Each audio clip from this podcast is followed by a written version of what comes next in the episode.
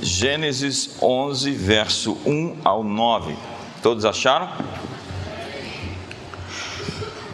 Ora, a terra toda tinha uma só língua e uma só maneira de falar. Partindo eles do Oriente, acharam uma planície na terra de Sinear e habitaram ali. Disseram uns aos outros: Vinde, façamos tijolos e queimemo-los bem. Os tijolos lhes serviram de pedra e o betume de cal. Então disseram: Vinde, edifiquemos para nós uma cidade e uma torre cujo cume toque no céu. Tornemos famoso o nosso nome para que não sejamos espalhados sobre a face de toda a terra. O Senhor, porém, desceu para ver a cidade e a torre que os filhos dos homens edificavam. Disse o Senhor: O povo é um, e todos têm uma só linguagem uma só língua.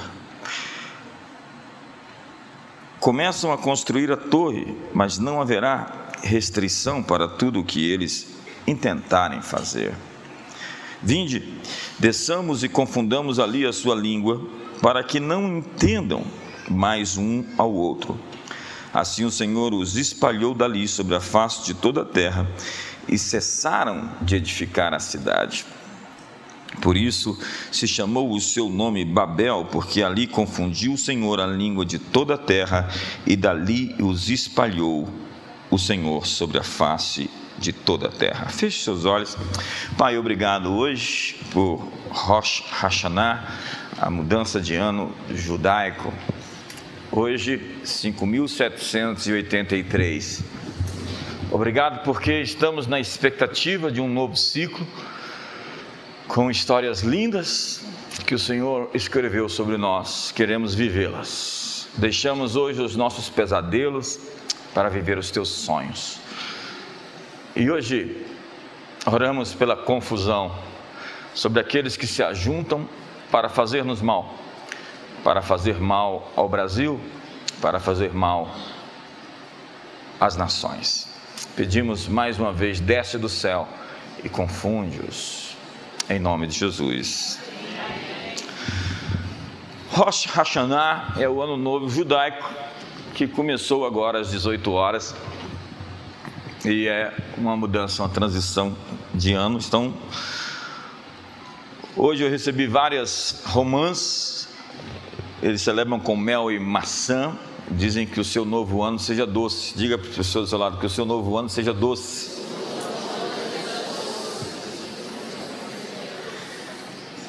Eu gosto do que alguns profetas falam sobre essa virada de ano. Afinal de contas, Daniel estava na Babilônia sob o fuso horário de Jerusalém. E Israel está muito ligado a nós. Os avivamentos aconteceram em períodos que aconteceram coisas em Israel. No dia de Pentecostes foi o derramar do Espírito Santo. Jesus morreu na Páscoa, ressuscitou na primícias. Provavelmente nasceu na festa dos tabernáculos, já que Jerusalém estava cheia. Eu gosto do que Chuck Pierce sempre fala sobre o novo ano, e hoje ele diz que esse ano, 5783, nós estamos em uma era ou numa guerra de recuperação divina. Segundo ele, será um tempo de restituição. Quantos perderam coisas aqui? Eu gosto do Lance Walnall, ele é um amigo pessoal e eu encontrei ele agora em Dallas, última vez que eu estive nos Estados Unidos. E ele diz que nesse ano, 5783, nós estamos entrando em um tempo que o Senhor vai derramar a sua bênção sobre o seu povo, enquanto julga aqueles que se rebelaram contra ele e os seus mandamentos. Para ele, este ano é um ano de recompensa mas também um ano de retribuição, um ano de justiça. O texto que eu li fala da Torre de Babel. Eu estava lá no Museu de Pergamon, em Berlim, e havia ali uma réplica do que era a Torre de Babel, incrível. E ela era, na verdade, a expressão do homem se reunir de maneira a criar uma sociedade um modelo de governo, uma liderança.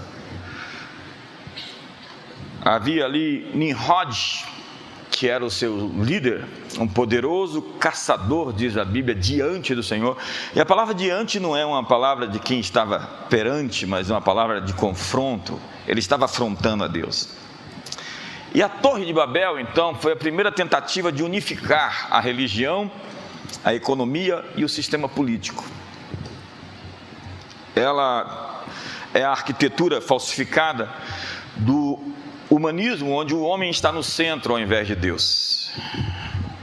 Flávio José, o historiador, disse que eles queriam alcançar o céu geograficamente. Nimrod se levantou no meio do povo e desafiou a Deus. Havia uma abertura do fantástico com todo esse elaborado da torre, onde um homem atirava uma flecha para o céu. Disse que ele pegou uma flecha e atirou para o céu afrontando a Deus e dizia: Você vai nos afogar nunca mais. Você tentou matar todos nós, mas dessa vez nós vamos construir uma torre que vai impedir você de nos afundar.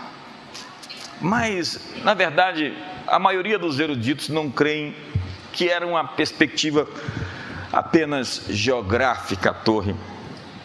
Era outro ponto. Eles estavam construindo uma linha de comunicação direta entre os homens e os demônios nos lugares celestiais. O que eles faziam ali era ocultismo. Ocultismo. Ocultismo é uma coisa presente na história humana. As pessoas fazem um pentagrama no chão e invocam Nosferatus, Asmodeus, Artemis, Astarote, elas estão invocando aqueles seres que, segundo a Bíblia, se rebelaram contra Deus em uma espécie de satanismo. Hitler tinha um profeta da ordem de Lúcifer que o acompanhava. Esse mágico, esse mago, esse bruxo, disse até o dia que ele assumiria o poder na Alemanha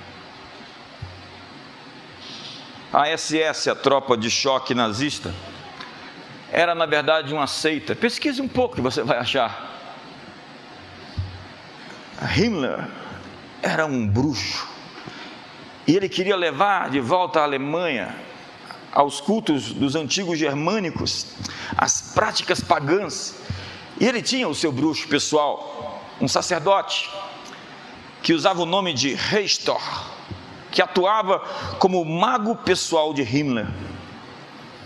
Sim, o que aconteceu na Alemanha foi muito escuro. E eles estavam se relacionando com forças proibidas. O Hitler mandou expedições para buscar Shangri-La. Disse que ele mudou, mandou expedições para achar a arca perdida, e daí o filme do Indiana Jones e a arca perdida. Há três teorias sobre a arca de que ela está até hoje enterrada ali no Santo dos Santos, no monte onde está hoje a mesquita de Al-Aqsa, o domo da rocha. Ela está ali mais fundo, bem mais fundo. Existe alguém que escreveu que Jeremias levou a arca para o Monte Nebo e a enterrou. E o filho, outra teoria, é que o filho de Salomão com a rainha de Sabá, Salomino, pegou a arca e levou para a Etiópia. Existem escritos na Etiópia de que a arca estava ali, em uma cidade X. E aí as pessoas perguntam: onde está a arca hoje? A minha resposta é: pergunte para o Indiana Jones. O ocultismo está, estava bem presente na vida de Karl Marx. Se você pegar uma linha da história e ver todos esses movimentos, muitos dos ateus não acreditam em Deus, mas acreditam no diabo.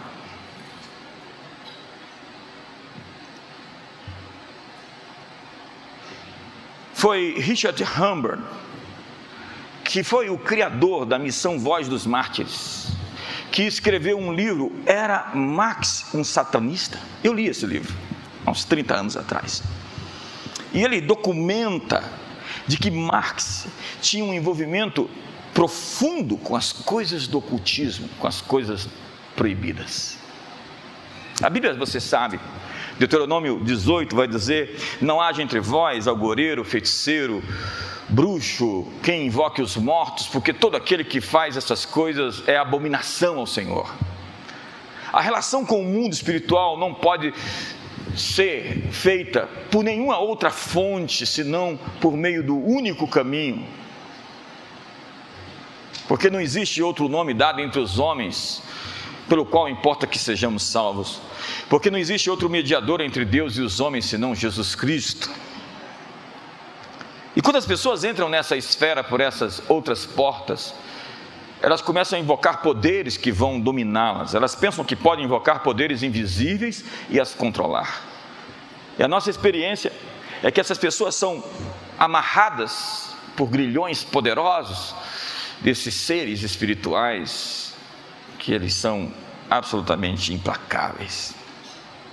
Em Babel, eles colocaram o zodíaco no topo da torre e mediante rituais e cultos, eles buscavam alcançar instruções de seres espirituais cósmicos. Sim, aquele um terço de anjos que se rebelou.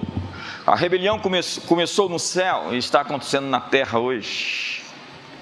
Dia desse a gente estava jogando futebol, um irmão falou: os anjos estão jogando do nosso lado. Aí o outro gritou: só um terço.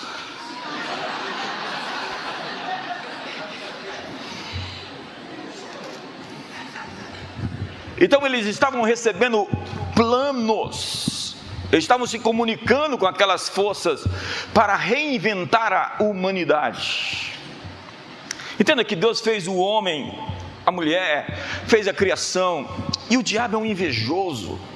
Quando você vê tudo o que o diabo faz é tentar imitar a Deus. Ele quer transformar o homem à sua própria imagem.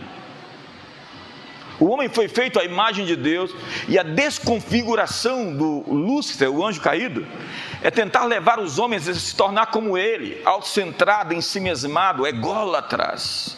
Toda vez que você vê um narcisista, você está vendo um demônio. E esse é o espírito do tempo, da pós-modernidade. Essa coisa de se tornar o juiz final dos seus atos. Eu sou mono, eu sou pessoal, eu sou meu corpo, minhas regras. Eu sou um Deus. Eu sou Lúcifer. É isso que o diabo quer tornar cada ser humano debaixo desse céu. A pós-modernidade é marcada por isso, por essa desesperança com o futuro, por esse desencanto com o mundo. Mas nós somos profetas da esperança, e desde agora o Senhor vos diz que restituirei o dobro a vós. Sabe? Então eles tinham tijolos iguais, ligados por betume, as pedras eram iguais. É assim que eles querem fazer conosco, nos tornar todos igualzinhos. Quer acabar com a beleza da cultura, a diversidade das culturas do mundo conformados numa estrutura única, numa unidade falsificada, uniformizada, onde se abre mão da sua singularidade, da sua individualidade. E o final disso você leu. Deus desceu do céu e diz: essa unidade não é boa, essa confusão vai dar ruim. Então Deus os confundiu e eles não se entenderam mais. Há algumas pessoas nesse país que não vão se entender mais. Está crescendo. Há ajuntamentos que não vão se entender mais. Entenda, Hitler estava próximo de ganhar a guerra. Ele atacou Stalin. Ainda bem, esses monstros, esses déspotas, esses tiranos, eles não conseguem controlar os seus instintos, a sua fome. São como lobos. E eles começam a se destruir. Na Bíblia está dizendo que os povos que vieram destruir Israel, quando a trombeta de Gideão tocou, começaram a se matar. Da mesma forma com Josafá. Então eles não conseguiam mais se entender. Em nossos dias, nós temos uma nova torre de Babel, que quer criar para si um conselho à parte de Deus, a despeito de Deus, para proteção para orgulho. Eles disseram: para que não nos espalhemos sobre a terra e para que tornemos célebres o nosso nome. Hoje, na cidade de Davos, nós temos o Fórum Econômico Mundial. As pessoas mais influentes do mundo, funcionários do governo europeu, a elite intelectual, os CEOs das grandes corporações, os metacapitalistas, se reúnem para pensar o mundo política e economicamente. Eles discutem igualdade de gênero, mudanças climáticas, imigração. E a presença nessa conferência não se dá senão por convite. Então, bilionários, a elite de Hollywood, CEOs da revista Fortune, que pagam 500 mil dólares por ano para ser listado como membros, um ingresso de 500 mil dólares. E eles desejam então dar forma ao futuro, a indústria, a religião, da forma a cultura e a política. Eles querem impor diretrizes obrigatórias para controle climático, uma agenda reguladora mundial que puna as nações dissidentes reconfiguração das famílias, onde não seria mais pai, mãe e filhos como foi, e um super Estado, um Estado onipresente, um Estado que controla, controla todos. As escolhas dos povos então estariam restritas a um grupo elitista de gestores governamentais. Essas elites globais então avançam para impor a sua agenda acreditando que sabem o que é melhor para nós do que nós mesmos. Então eles querem decidir que nossos filhos têm que estudar uma determinada agenda e não aquilo que nós acreditamos. E eles querem decidir o que, que nós temos que tomar como remédios e o que nós temos que comer. A tentativa é quebrar a identidade cultural dos povos, colocando todos num liquidificador para se tornar uma massa global. Entenda que existem algumas coisas que são ensinadas até hoje, que já entraram no descrédito e que simplesmente ainda são senso comum, que são empurradas goela abaixo da sociedade, e uma delas é a teoria da evolução.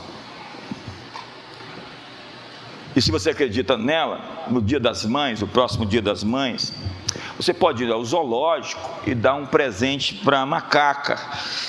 Leve lá o seu presente para ela o rapaz chegou para o papai, ele já estava precocemente em crise de existencial e falou: Papai, de onde nós viemos? Papai disse: Meu filho, nós viemos de uma evolução mecânica, darwinista.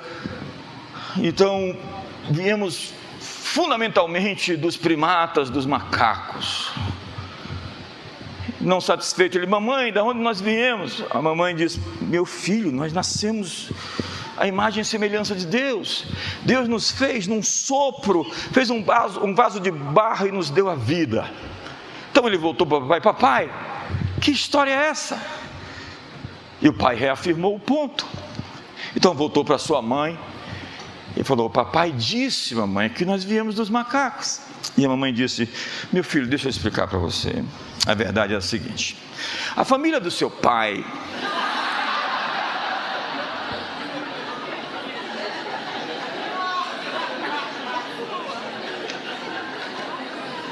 diferentemente da família da sua mãe. É a história da professora dando aula, né? Ela era dessas da teologia liberal, que não acreditava nos milagres bíblicos. E o menino, depois de uma aula, falou: Que incrível a história de Jonas, professora. Aquele peixe e tal. Quando chegar no céu, eu vou perguntar para Jonas o que aconteceu. Mas meu filho, e se Jonas foi para o inferno? Ah, se Jonas foi para o inferno, a senhora pergunta.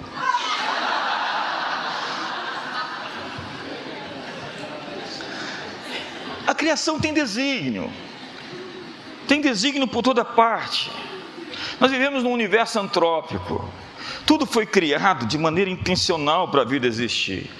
Detetives sabem quando uma morte é assassinato ou morte natural. Eles sabem quando um incêndio é premeditado ou é um acidente. As marcas de propósito de desígnio estão em toda parte. Os propósitos dos olhos é ver, dos ouvidos ouvir, das barbatanas nadar, os peixes têm brânquias para respirar sob a água, as aves têm asas para voar, e os homens têm cérebros, creio, para pensar. E onde nós vamos nesse mundo, nós temos ordem, beleza, complexidade, desígnio. Pense em uma máquina complexa, um telescópio, um telefone, um computador. Você pergunta, isso pode ter sido criado por um acidente? Não há intencionalidade, há desígnio. Não pode haver propósito sem propositor, planos complexos sem um planejador. E o que diz a bioquímica? O mundo de uma célula é de uma complexidade quase inconcebível, contraída no minúsculo espaço. Nancy Pierce, em seu poderoso livro Verdade Absoluta, diz que em cada célula há uma cidade industrial em miniatura. Como um sistema assim altamente integrado pode funcionar? A resposta é desígnio, é o designer inteligente. Estruturas vivas e complexas e organizadas. Acredite, as partes foram montadas de acordo com a planta pré-existente. Se eu fosse no seu quarto e visse tudo arrumado, eu diria: você passou por ali há pouco tempo. E dependendo da pessoa, se eu vou a um quarto desarrumado, eu vou dizer: você esteve por ali. O universo foi construído para você. O cosmos está de maneira perfeita afinado para sustentar a vida. Eu liguei para o meu amigo Marcos Eberlin. Ele é um PhD em química. E eu perguntei quais são, quantas são as variáveis para que a vida existisse no planeta Terra. Ele falou, são perto de 100 com outras milhares conectadas a ela. E uma só dessas que mudasse, por mínimo que fosse, impediria que nós estivéssemos vivos agora. É incrível como existe plano e propósito. E eu dei essa introdução sobre a teoria da evolução para hoje colocar na mesa uma outra falácia, um outro sofisma. O doutor em climatologia, Ricardo Felício, disse que a Terra tem 510 milhões de quilômetros quadrados. E para ele dizer que existe uma temperatura média no planeta é no mínimo uma abstração. Para Ricardo não existe temperatura média. Nas palavras dele, a análise climática tem que ser feita de maneira regional. Não existe um clima global. A temperatura da Terra varia entre menos 70 a mais 50. E não há nenhuma evidência de aumento de temperatura. Então, quem lucra com o discurso do aquecimento global? O ex-vice-presidente americano Al Gore lançou um documentário chamado Uma Verdade Inconveniente, alertando para uma catástrofe eminente no planeta. A meteorologia não sabe o que vai acontecer daqui a um ano, e eu acho que nem daqui a um mês. E esse sujeito disse que o gelo polar iria derreter até 2012. Ele mora numa casa de praia. Disse que as cidades iriam afundar e anda de jatinho particular, produzindo CO2. Há provas hoje que mudanças climáticas existem, mas não são antropogênicas, ou seja, não são causadas pelo homem. Existem ciclos naturais que acontecem desde o, que o mundo é mundo, de aquecimento, e de congelamento. As geleiras da Patagônia caem todo ano há milênios. Então eles colocam um urso marítimo polar. E permita essa palavra marítimo, porque a gente fala de urso polar, mas ele é marítimo. Por quê que eu digo isso? Porque eles colocam em cima de um pedacinho de gelo, com sangue de uma foca, assim, para emocionar que ele acabou de devorar, e estampam isso na página de uma revista, de capa. Quem financia essa revista? Coitadinho do urso polar, ele está ali pegando um sol. Ele não está ali com as geleiras derretendo e sendo extinto, acredite. Quem paga a revista define a sua linha editorial. Quem controla o discurso está com a razão. Eles dizem que estamos aqui há 500 milhões de anos. E quem prova isso? Quem é capaz de medir isso pelo método científico? Nós temos uma circunferência de 12 mil quilômetros no planeta. E o máximo que nós conseguimos perfurar até hoje foi 20 quilômetros. Então nós temos 12 mil quilômetros de circunferência. E o máximo que perfuramos foi 20 quilômetros.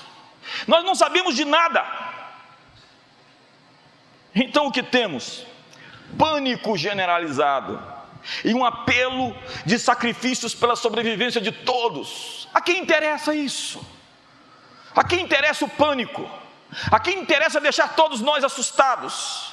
De quem é a culpa disso tudo? Temos que arrumar um culpado, certamente é dos negacionistas. E como resultado, nós temos, número um, a diminuição das soberanias nacionais, o aumento do poder dos burocratas internacionais e a diminuição do nosso controle interno. Estão dizendo por aí que a Amazônia não é nossa. Então nós temos que nos submeter a órgãos internacionais, interesses internacionais, comandados por esses metacapitalistas. O ambientalismo radical é financiado pelas mesmas pessoas sempre. Puxe o fio e você encontrará as mesmas famílias. Então a ciência voltou ao altar dos iluministas. No século XIX, século XVIII, Augusto Comte colocou uma imagem da deusa ciência dentro da igreja Notre Dame na França. A ciência tinha todas as respostas. A ciência tinha a palavra final, mas a mesma ciência que eles planejavam um futuro extraordinário foi capaz de produzir armas de destruição que causaram milhares de mortes já na primeira e depois na segunda guerra. Eles deificaram a ciência, em nome da ciência, eles estão comprando a consciência das pessoas. O segundo ponto é o aumento do Estado. Qualquer pessoa pouco inteligente sabe que quanto maior é o Estado, menor é o indivíduo. O fortalecimento do poder do Estado enfraquece o direito individual. A submissão do interesse individual às interpretações do que é importante para todos nós. Então, engenheiros sociais publicam um inimigo externo. O meio ambiente, então, é o grande desafio. E a terceira delas é a carteirização do mercado, a concentração dos melhores mercados das, nas mãos das grandes corporações internacionais.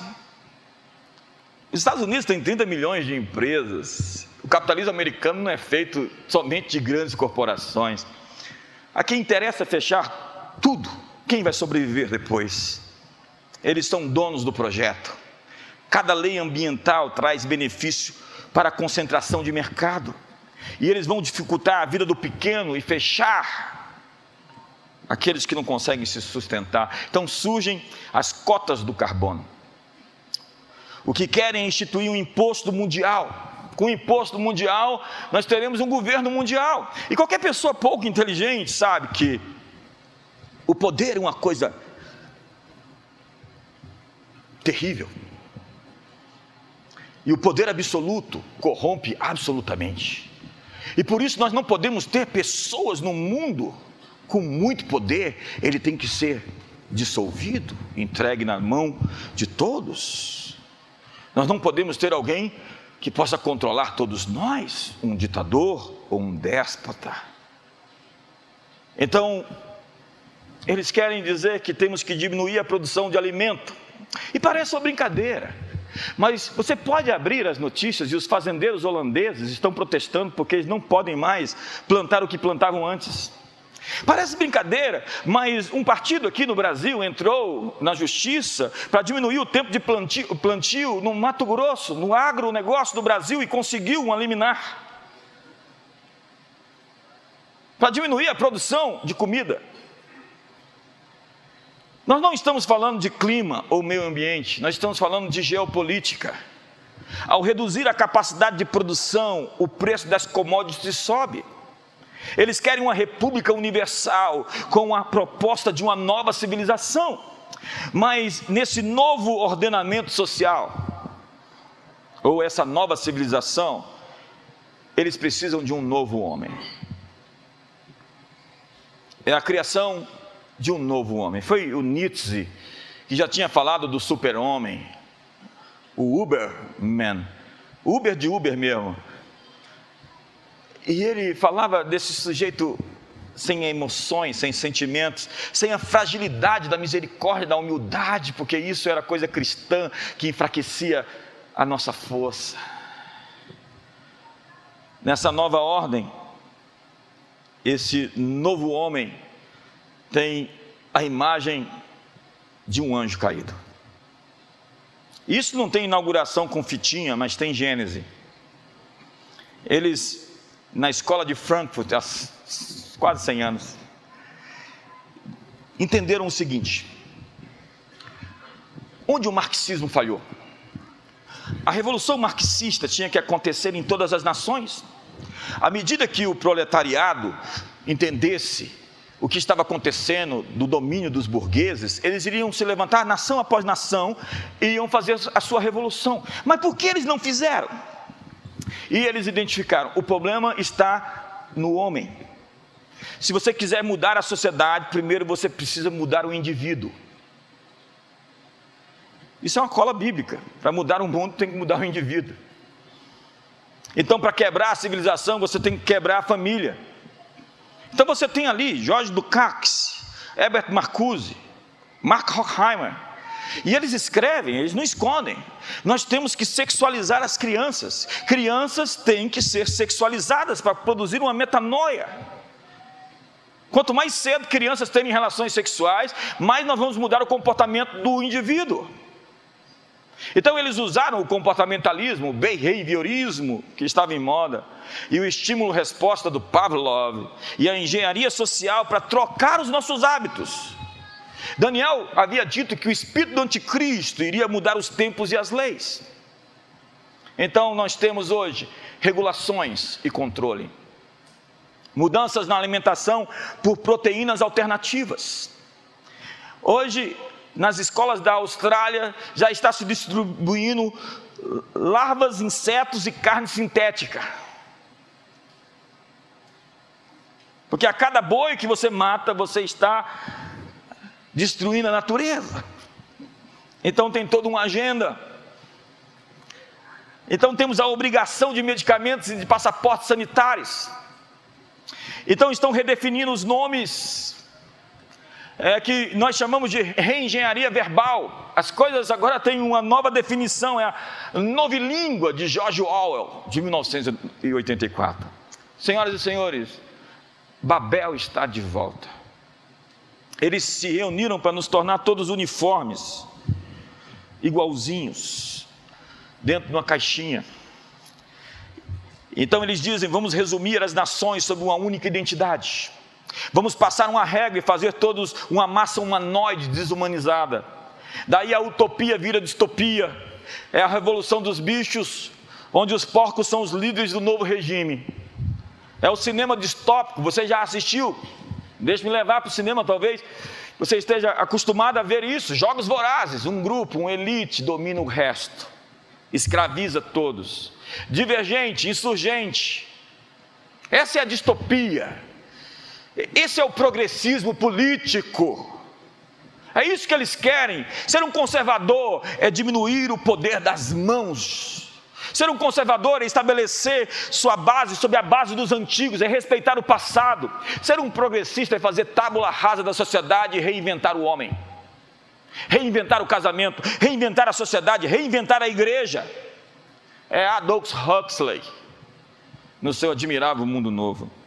Então eles disseram: vamos editar o passado, acabar com os heróis, vamos destruir os monumentos, vamos reescrever a história segundo a luta de classes, ou agora pela opressão milenar do patriarcado.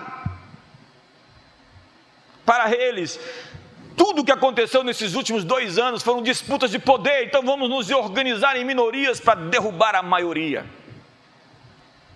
E as organizações servem então simplesmente para projetos de poder político. A verdade é: acuse-os do que você é. eles sempre fazem a mesma coisa. Não se trata de meteorologia ou de climatologia, mas de geopolítica e projetos de poder. E tudo isso é uma farsa, porque hoje um bebê não é mais um bebê, ele é apenas um feto. O endemoniado agora é um canalizado, olha lá, está canalizado. Uma mulher não é mais uma mulher. Perguntaram para a candidata à Suprema Corte Americana: o que é uma mulher? Eu não sei te dizer. Ele diz: uma mulher é um ser humano com vagina. Masculinidade e virilidade agora é toxicidade. Pansexualidade, que era o, o, o que os romanos faziam, ter sexo com tudo e com todos, é poliamor.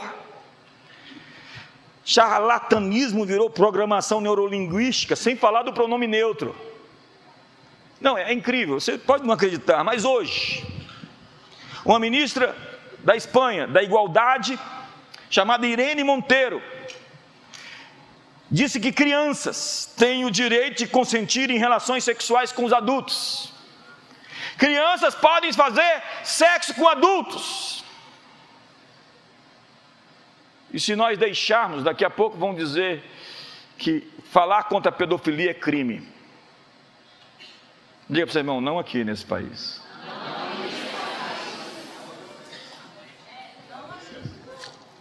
Nessas distopias,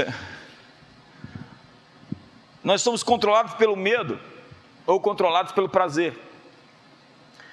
Eles querem nos controlar pelos vícios, quando rebaixam a nossa natureza simplesmente instintos primitivos. Foi o Tolkien quem escreveu A Sociedade do Anel, a série que se tornou O Senhor dos Anéis. E foi o C.S. Lewis, seu amigo, que escreveu Nárnia. E eles estavam pintando uma luta que estava sendo travada entre o bem e o mal, entre a luz e as trevas. Na encruzilhada da história, o mal se encontra com o bem.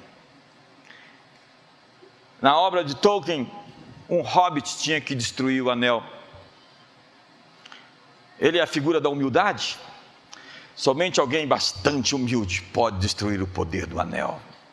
Enquanto tem um Golum, o Smeagol, my precious, que se transforma pelo poder. Eu não sei você, mas eu estou nessa estrada há algumas décadas e eu já vi tanta gente mudar de lado. Gente que ama o poder está desqualificada para exercê-lo. E nós temos que quebrar o feitiço que congelou o mundo em Nárnia. Senhoras e senhores, nesse próximo dia 2 de outubro, próximo domingo, nós vamos votar e vamos decidir entre liberdade ou escravidão. A minha pergunta é: o seu candidato quer uma imprensa livre? Onde pode falar, obviamente tem que se responsabilizar pelo que diz, porque se mentir, caluniar difamar, existem expedientes legais para poder lidar com isso. O seu candidato, ele quer que nós tenhamos expressão, todo mundo, liberdade de opinião, onde nós podemos nos expressar e dizer o que pensamos? O seu candidato quer mercado, livre mercado, economia livre, sem interferência, ingerência estatal? O seu candidato, ele quer liberdade religiosa? Ou quer dizer que nós não podemos nos reunir todos juntos para o bem de nós? Vamos proibir vocês de se reunir.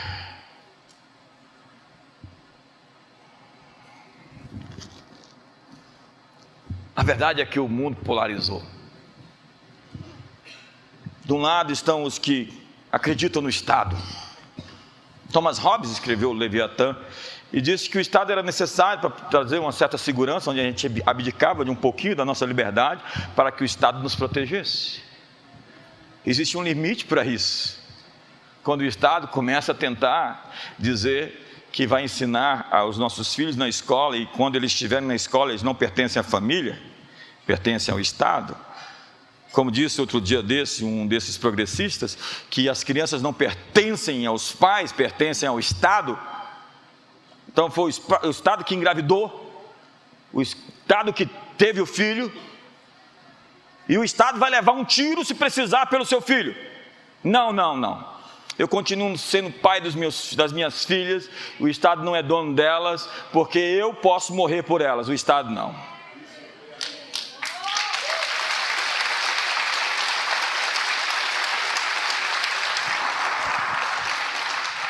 Babel, de portal dos deuses, e vou confusão. E eu oro hoje para que haja muita confusão em Babel hoje. O modelo bíblico distorcido de Babel, porque o diabo só imita, ele copia. É o tabernáculo de Davi. Deus fala em Amós: Eu vou restaurar o tabernáculo caído de Davi. E o tabernáculo de, de Davi é como uma torre que nos dá acesso ao conselho celestial, mediante a intersecção de adoração, profecia, oração, intercessão e trabalho, ministério. O que é para ser a igreja diante de Deus, adorando a Deus, a Torre de Babel se tornou para os demônios. O plano de Deus era que Adão expandisse o paraíso, e o inimigo deseja expandir as fronteiras da Babilônia. Babel são línguas divididas e o Pentecostes é uma única língua, uma língua unificada. No tempo de Deus, nós temos pedras vivas, de vários formatos e tamanhos, de várias formas e cores.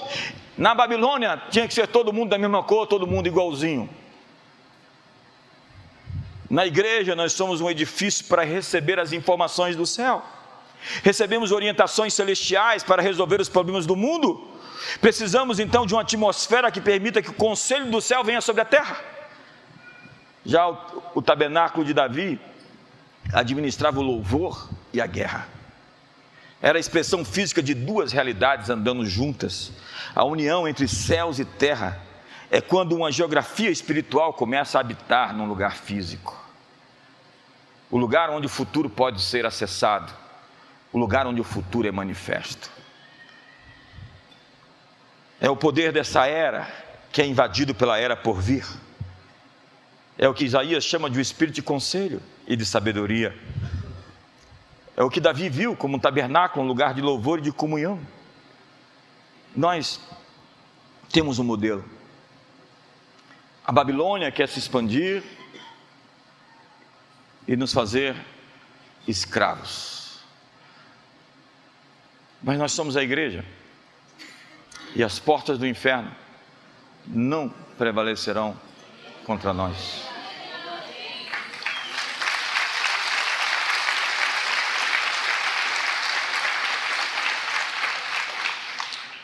Nós queremos simplesmente liberdade. Liberdade para empreender, liberdade para falar, liberdade para adorar. Porque só uma nação com maioria cristã dá liberdade para todas as outras religiões se expressarem. No islamismo, se você tem uma maioria islâmica, você não pode adorar o seu Deus da forma como você quer. Sob a Sharia, é um crime. Lá no Nepal, existe uma lei onde se é proibido evangelizar, pregar, o Evangelho ou qualquer outra religião que não seja o budismo.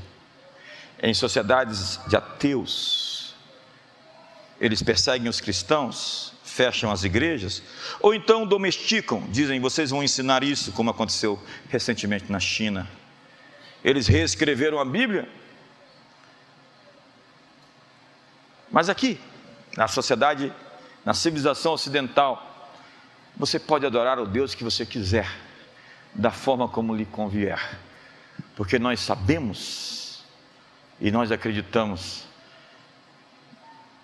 na superioridade de uma fé que estabeleceu esses princípios que querem destruir. Nós somos o povo da liberdade. E essa nação continuará sendo livre. Então, no próximo dia 2 de outubro, vote pela liberdade. Fique de pé.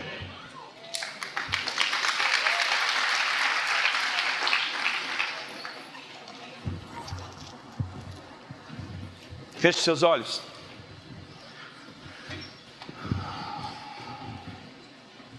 Eles eram um.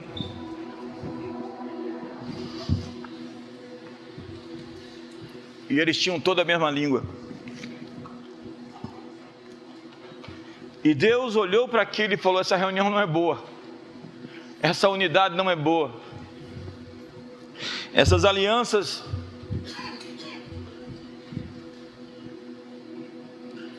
Nenhum melhor dia é tão importante do que esse para pedir: Senhor, desce do céu outra vez.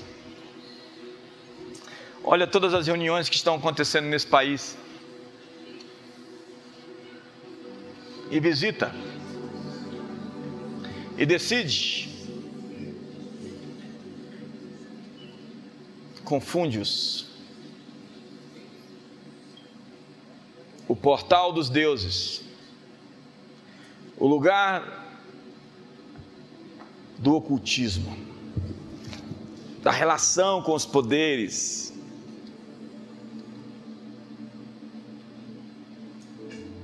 Senhor, desce do céu outra vez. A minha oração hoje é: vem outra vez. E planta confusão no arraial do inimigo. Abraça a pessoa do seu lado e ore com ele.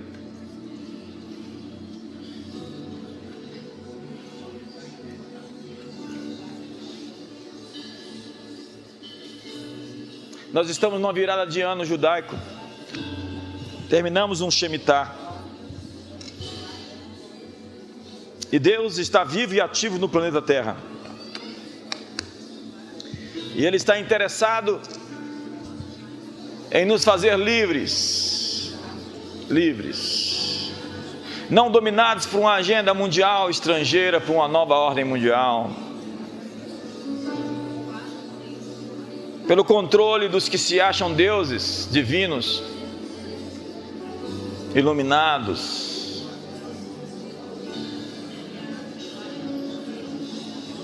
Ore agora. Ore agora. Ore agora. Eu quero, eu quero ouvir. Deus quer ouvir a sua oração. A voz das muitas águas. A voz das muitas águas. Onde está a voz das muitas águas? Onde está a voz das muitas águas? A voz da igreja é a voz das muitas águas. Onde está a voz da igreja que clama ao seu Deus? Mais forte, põe o coração na sua boca, abre a sua boca. Hoje se manifesta, se expresse. Coloque, coloque o coração na sua boca hoje. Nossos filhos não precisam lutar as, as batalhas que nós vencemos. Hoje, em nome de Jesus, nós quebramos o espírito de controle e manipulação. Hoje nós quebramos o espírito de controle e manipulação. Somente ao Senhor, o Estado não é Deus. Onde está a voz das muitas águas? Onde está a voz, a voz que clama, que invoca o nome do Senhor?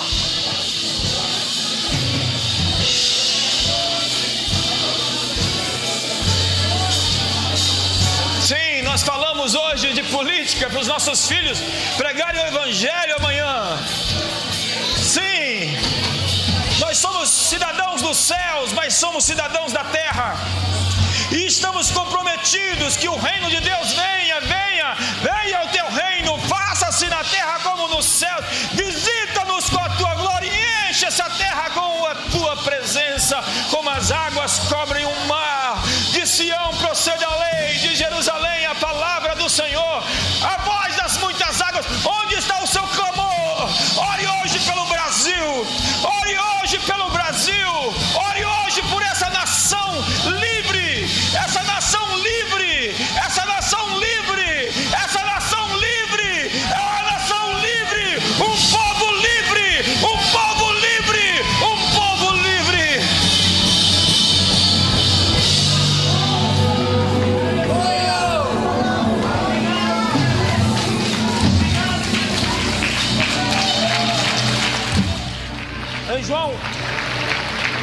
João capítulo 7, Jesus disse: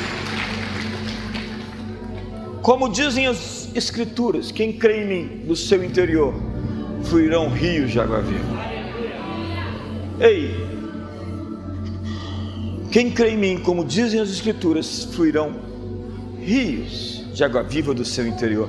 Onde está isso nas Escrituras? Eu perguntei onde está isso nas Escrituras. Então veja o Antigo Testamento se tem rios saindo de dentro de alguém. Até que eu cheguei em Ezequiel capítulo 47, que fala do terceiro templo. Pedro disse que nós somos a casa de Deus, com pedras vivas o templo de Deus. Paulo diz que nós somos o santuário do Deus vivente. Pelo que diz: andarei no meio deles, estarei entre eles, serei o seu Deus, eles serão o meu povo. Ei, o terceiro templo descrito em Ezequiel 47 é a igreja. E a Bíblia diz que do nosso interior vai fluir um rio lá para fora. Na profecia de Ezequiel, o rio saía e curava tudo à sua volta. Quando nós começamos a orar e essa voz que se torna a voz das muitas águas sobe nos artelhos, nos joelhos, conhece o texto? Ela vai sair daqui, transbordar aqui e vai lá para o eixo monumental. Essa oração, esse clamor do povo de Deus, é um rio. Veja o texto de Ezequiel 47, chega em casa e veja, porque tudo o que sai de dentro do templo cura tudo fora do templo.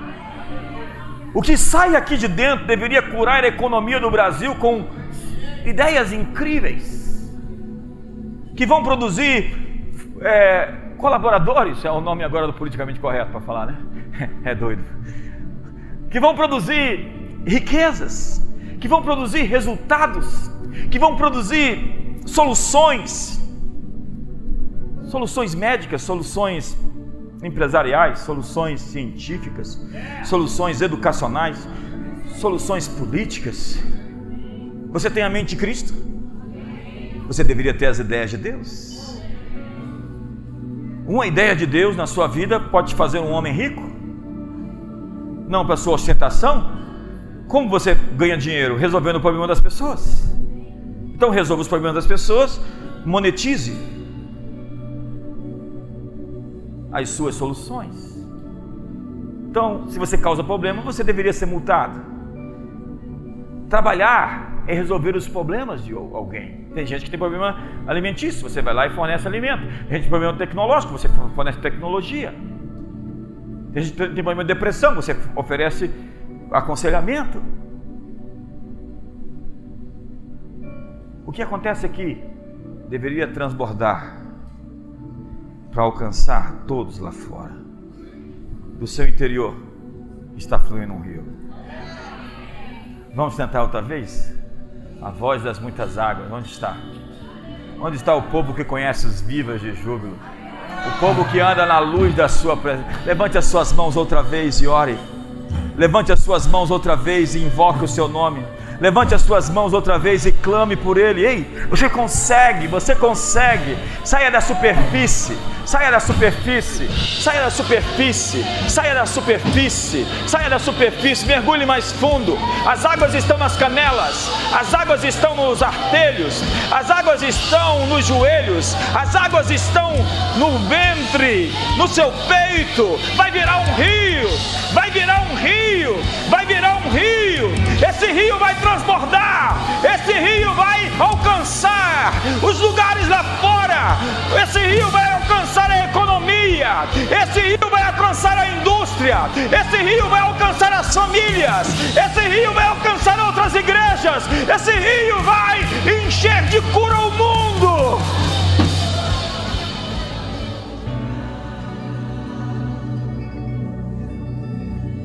Abraça a pessoa do seu lado, diga para ele: vai amanhecer. E abençoe a família dele agora. Ore por ele de maneira individual, de maneira pessoal. Libere uma palavra de destino sobre ele. Libere uma palavra de vitória sobre ele. Libere uma palavra sobre a família dele. Abençoe os filhos dele Abençoe a descendência dele. Muito obrigado, Senhor.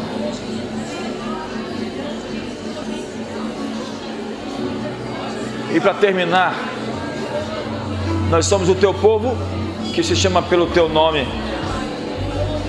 E todas as tramas, todas as articulações, todos os movimentos